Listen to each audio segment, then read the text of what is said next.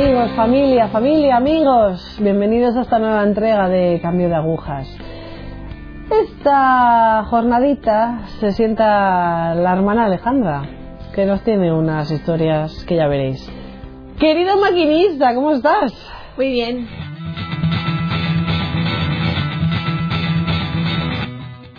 Edad, ¿dónde naciste? ¿De dónde es ese acento?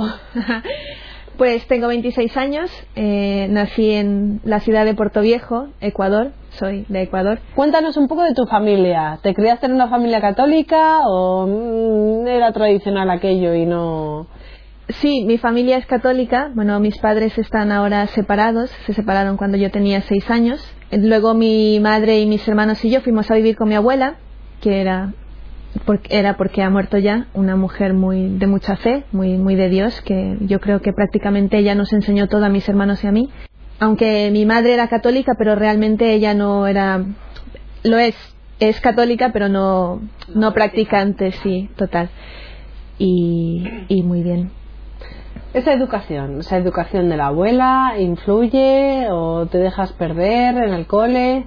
Cuéntame un poco la época del colegio. Sí, me ayudó mucho. Me ha ayudado ahora también la educación que ella me dio. Pero cuando yo tenía 13 años, tenía mi grupo de amigos en el colegio y yo quería ser como ellos. Ellos no iban a misa. En mi casa, cuando vivimos con mi abuela, pues para mi madre siempre lo que decía mi abuela, eso era lo que teníamos que hacer todos.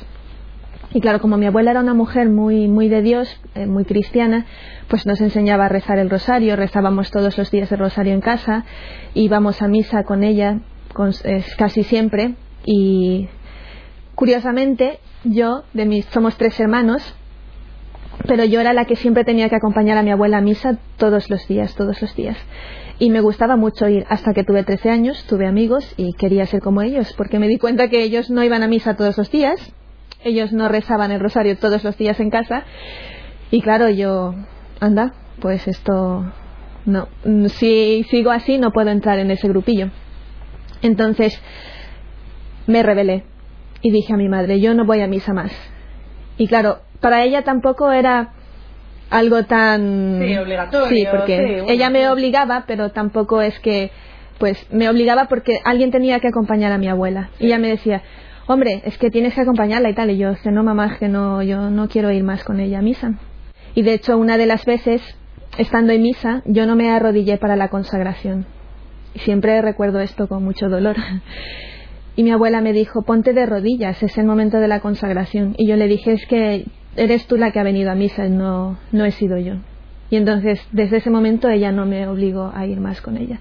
Ella dijo, la cosa está muy mal, no voy a obligarte a ir más a misa. Y entonces rompí totalmente con, con, la, con la fe, con, con todo lo que era de Dios. Con, y seguía rezando el rosario en casa, pero pero como que era algo de la familia, no, no, no, no era algo que yo voluntariamente quería hacer. Vale, seguimos con este grupo de amigos que, bueno, tener amigos no es malo, ¿vale? Porque has dicho en un momento dado, tuve amigos y... Vale, tener amigos no es malo, ¿vale? En absoluto. Pero propiamente ese grupillo de amigos que yo tenía, hombre, no es que fuesen malos, pero no teníamos un ambiente que nos estaba ayudando a crecer como, como personas. Sí, o sea, en en el sentido de la fe y también incluso humanamente pues porque íbamos a nuestra bola y hacíamos todo lo que queríamos y rebeldía al 100% y siempre de fiesta y es que casi ya ni asistíamos a clases. O sea, éramos... Eso te iba a preguntar yo ahora, ¿cómo iba el tema académico? sí, entonces en esa época, o sea, muy mal, muy mal, muy mal. Eh, siempre estábamos, eso, que no que queríamos tener clases, no, no entrábamos a clases y siempre íbamos a casa de uno, a casa de otro, es donde pasábamos el día. Y muchas de esas cosas, claro, mi madre no las sabía. que yo me escapaba de clase y, claro, ella no sabía hasta qué punto yo estaba yéndome por donde no tenía que ir.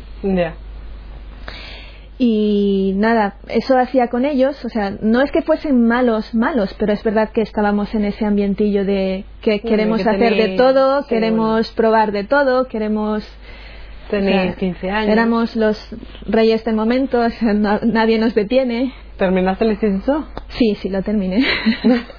sí, aunque era así, súper, lo que sea.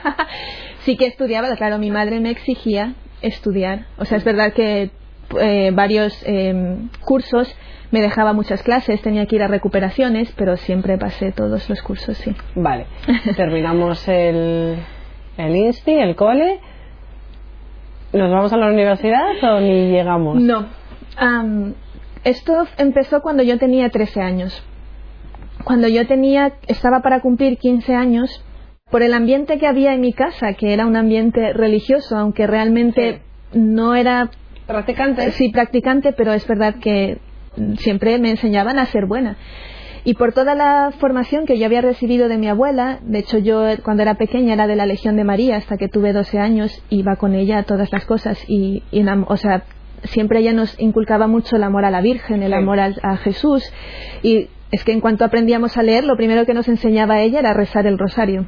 Y cuando yo tenía iba a cumplir casi 15 años, yo me di cuenta de que yo estaba muy mal, de que me había ido por un camino que no, que no, o sea, yo me di cuenta que como persona yo no me iba a que no, que no, que no iba a ningún lado, que no podía terminar la vida así, o sea, empecé a pensar Vamos, tengo que terminar el instituto, tengo que hacer una carrera, un día haré una familia, es lo que yo pensaba. y claro, no puedo seguir así, no puedo ir así por la vida, esto no es lo que me han enseñado. Entonces yo me sentía muy mal y me sentía que estaba muy, muy, muy, muy llena de pecado, que mi vida... De hecho hubo una tarde en casa que yo estaba pensando en todo eso y pensé, si yo me muero ahora mismo, está claro que me voy al infierno. Iba a ser Pascua y yo me di cuenta de que tenía que cambiar y yo quería en ese momento cambiar. Estaba saliendo con un chico que estaba en la universidad, era mucho mayor que yo y claro, que nadie quería porque no era muy bueno. y, y claro, yo me di cuenta de todo eso, pero yo no contaba nunca nada de estas cosas en casa, ni a mi madre, ni a mi abuela, ni a nadie en casa. Y había una señora que vive muy cerca de nuestra casa, que es una mujer muy buena, muy cristiana, donde yo fui a la escuela. Y ella, no sé, me inspiró mucha confianza y un día yo estaba hablando con ella y le conté todo esto. Y ella me dijo, pues sí, Alejandra, tienes que cambiar. El siguiente paso que yo me di cuenta que tenía que dar era confesarme, pero no me hacía ninguna gracia. y justo iba a ser, era Semana Santa y era, iba a ser la misa de Pascua. Entonces mi abuela me dijo, ¿te vienes a misa de Pascua? Todos nos invitó, pero ninguno quisimos ir. Y al final yo le dije, venga, yo me voy contigo. Y me fui con ella a misa. Y estando en misa, le dije a ella, oye, yo me quiero confesar. Y ella tan contenta, sí, sí, claro, claro, vamos a hablar con el sacerdote para que te confieses. Y en ese momento, en la misa de Pascua, este, este día, el sacerdote en un momento de la misa sale para esparcir el agua bendita a todos los fieles. Y cuando se iba acercando a mí, eché a correr, porque yo sentía que si el agua caía sobre mí, me iba a salir humo. Es que, vamos, me sentía súper, súper mal. Entonces mi abuela me vio y me dijo, venga, vente, que no, no pasa nada. Entonces yo me acerqué a ella y me dijo, ahora voy- vamos a hablar con el sacerdote para confesarte. Y me confesé. Y me hizo mucho bien. Luego esta señora me habló de las monjas de la que ahora formo parte de la orden, porque acababan de llegar ese año a, a Ecuador, específicamente a mi parroquia en Chone, porque aunque yo nací en Puerto Viejo, luego cuando mis padres se separaron nos fuimos a vivir a Chone. Y yo sabía que habían llegado las monjitas porque lo hablaba todo el mundo y como mi abuela iba a la parroquia, pues ella también sabía que venían las monjitas y las monjitas españolas arriba, abajo. Y esta señora me dijo, mira, son muy majas, han venido a dar convivencias. Y yo dije, es que yo con monjas no quiero ir. Después de eso, meses después, seguía muy mal, seguía haciendo lo mismo. Aunque me había confesado y yo era consciente de que estaba mal, pues siempre me tiraba mucho más el mundo y yo era una chica muy, muy, muy superficial. De hecho, estaba muy, muy pegada a la moda. Lo que soy ahora, no, nada que ver. Vestía muy mal y siempre iba pues como una chica ahí por ahí, muy de tacones y minifaldas y vestía muy mal. Y en casa siempre me llamaba mucho la atención por ello, pero me daba lo mismo yo a mi vuelo y estaba muy muy apegada al mundo entonces aunque yo era consciente y sentía esa necesidad de cambiar pues todo eso me seguía atrayendo muchísimo y me parecía imposible dejarlo, imposible. Y muchas cosas que ahora pienso, que es que me parecía imposible vivir sin ello y ahora digo, vaya, qué tontería, es que es algo que se queda allí y ya está. Aunque yo sentía la necesidad y lo quería, en realidad no estaba dispuesta a dejar todo lo que yo era por, por ese cambio que yo veía que era necesario. Entonces, una amiga mía de clase, muy maja, que ahora es hermana también, conocía a las hermanas y siempre me decía, oye, que las hermanas tienen un grupo de jóvenes, ¿por qué no vamos un día? Y yo, sí, hombre, vete tú con las monjas, yo no. yo, no, Pero al final fuimos y fue una cosa que a mí se me grabó mucho en el corazón en ese momento. Ver a un montón de chicas, que serían unas 50 más o menos, que estaban alrededor de la Virgen, la Virgen estaba en medio y ellas estaban rezando.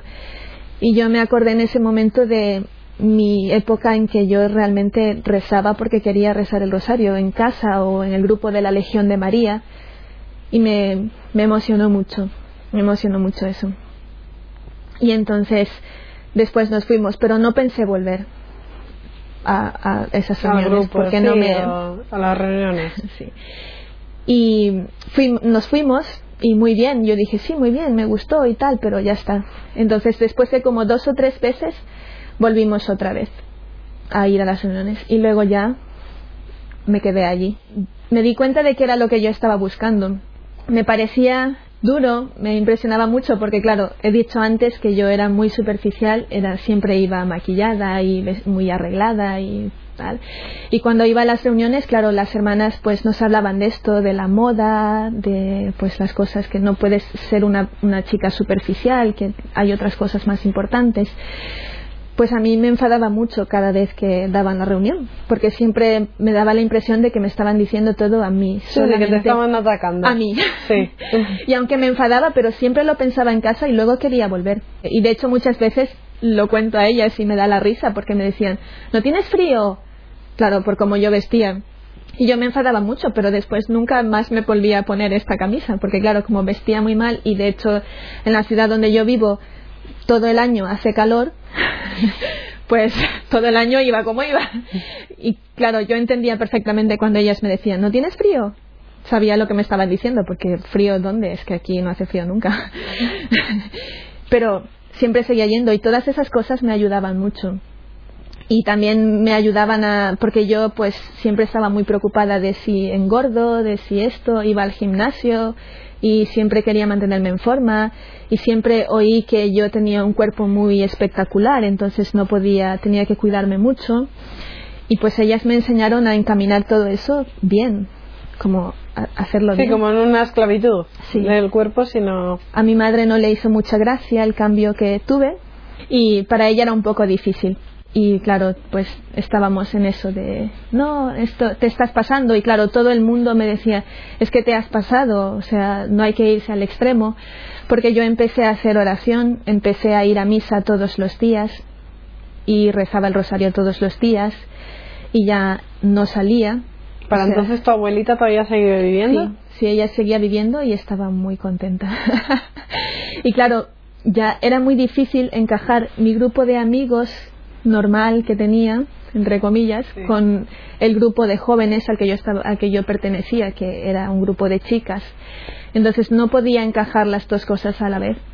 Y tenía dirección espiritual y claro mi la hermana que era mi guía espiritual me dijo es que tienes que hacer o una cosa o otra no puedes romper, y claro eso me chocó muchísimo porque yo dije es que son mis amigos cómo es posible que yo les voy a dejar y claro, caí en la idea de, es que si estoy allí les voy a hacer mucho bien.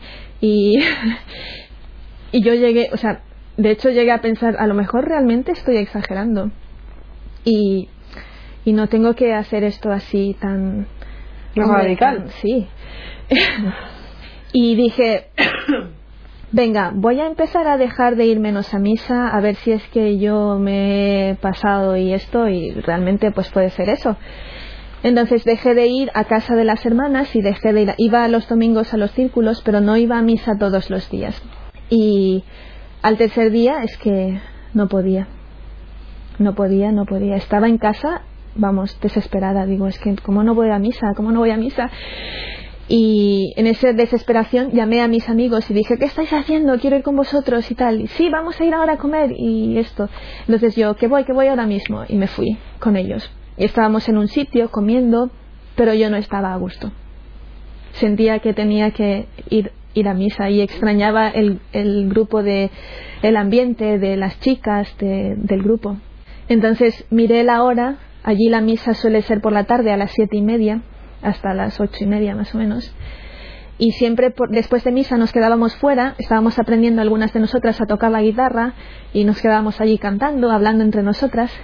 Y yo miré el reloj y dije, seguro que las chicas todavía están allí fuera. Entonces dije a mis amigos, adiós, adiós, me tengo que ir. Y empecé a correr por la calle como una loca para llegar a tiempo porque es que me parecía que no llegaba y no las iba a encontrar. Y cuando llegué allí, ellas efectivamente estaban allí fuera y yo llegué y me di cuenta de que de que aquello era tu sitio. Sí, de que eso era mi, mi, sitio y que no, que ya está, que tenía que romper totalmente con ellos.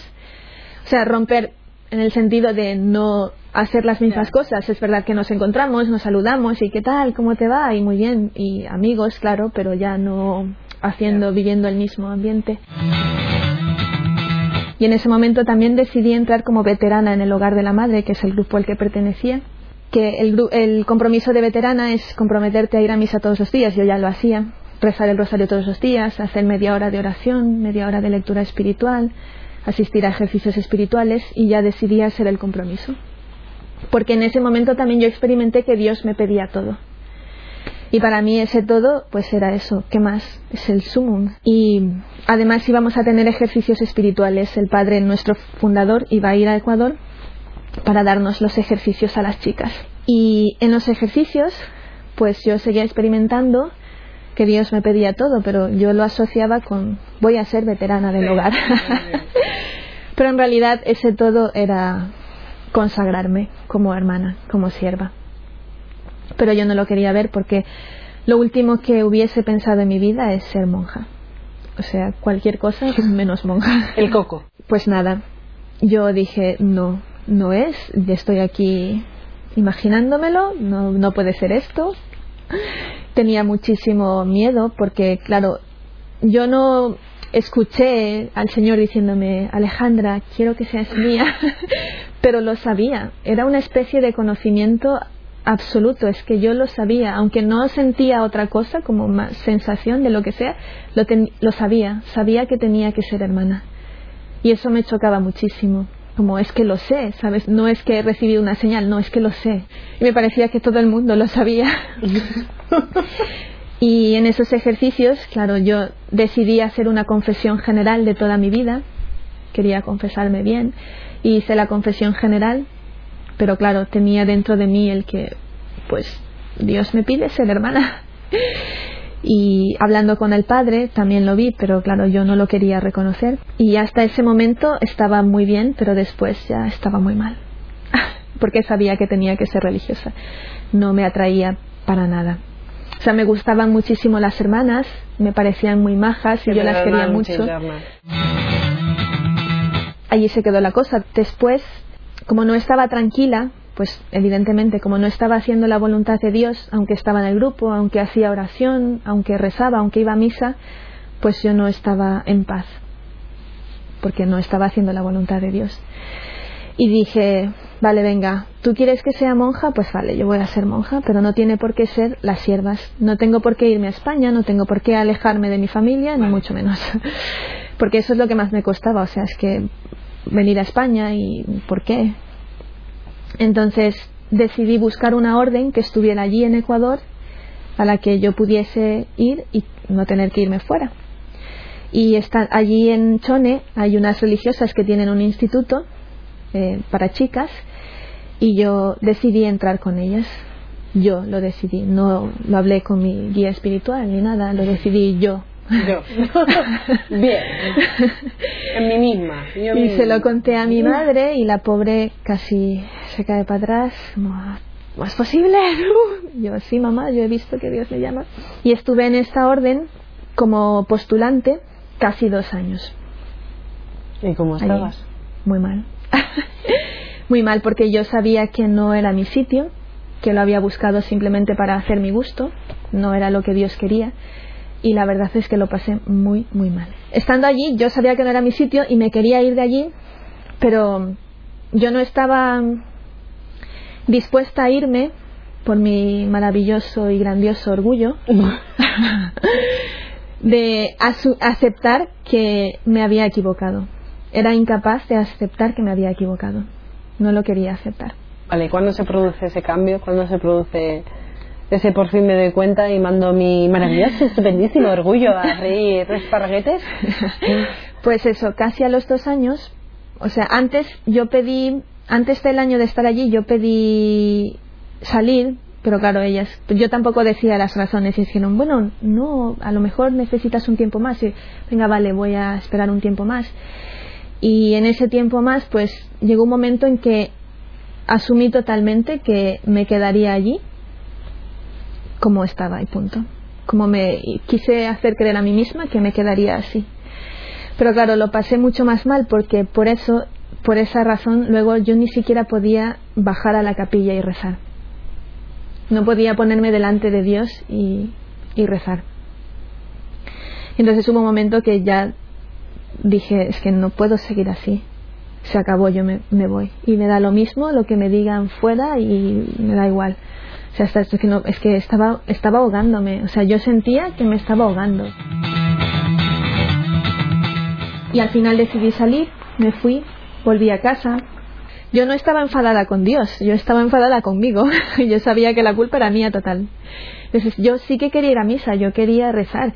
Y gracias a Dios estaba mi abuela en casa, la pobre estaba muy preocupada. Decía, claro, ahora vas a volver a ser la de antes. Y yo le decía, no, no voy a volver a ser la de antes, que no, que no. Quiero hacer las cosas muy bien. Yo no voy a ser monja y ya está, pero no, porque ella estaba muy preocupada. Ella ya estaba enferma, estaba más mayor en ese momento.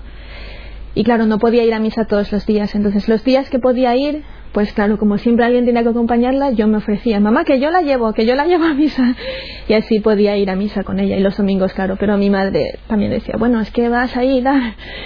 Y, y rezaba con ella. O sea, no es que mi madre estuviera en contra de nada de la fe, pero no teníamos esa de... Sí. Y ella, claro, pues nada. Entonces estaba ella intentando buscarme un sitio y yo empecé a poner un montón de pegas para los sitios que, que me buscaba para ir a estudiar. No, así no, con esta persona no, ¿cómo voy? No. Pero claro, porque ya no me quería ir de chone. Porque al ir a misa pues tenía otra vez contacto con el grupo y yo quería pues volver. Y claro, mi madre empezó a enfadarse un poco porque empecé a, ir otra vez a cosas con las hermanas. No iba mucho, pero alguna cosa iba. si me invitaban, pues yo iba.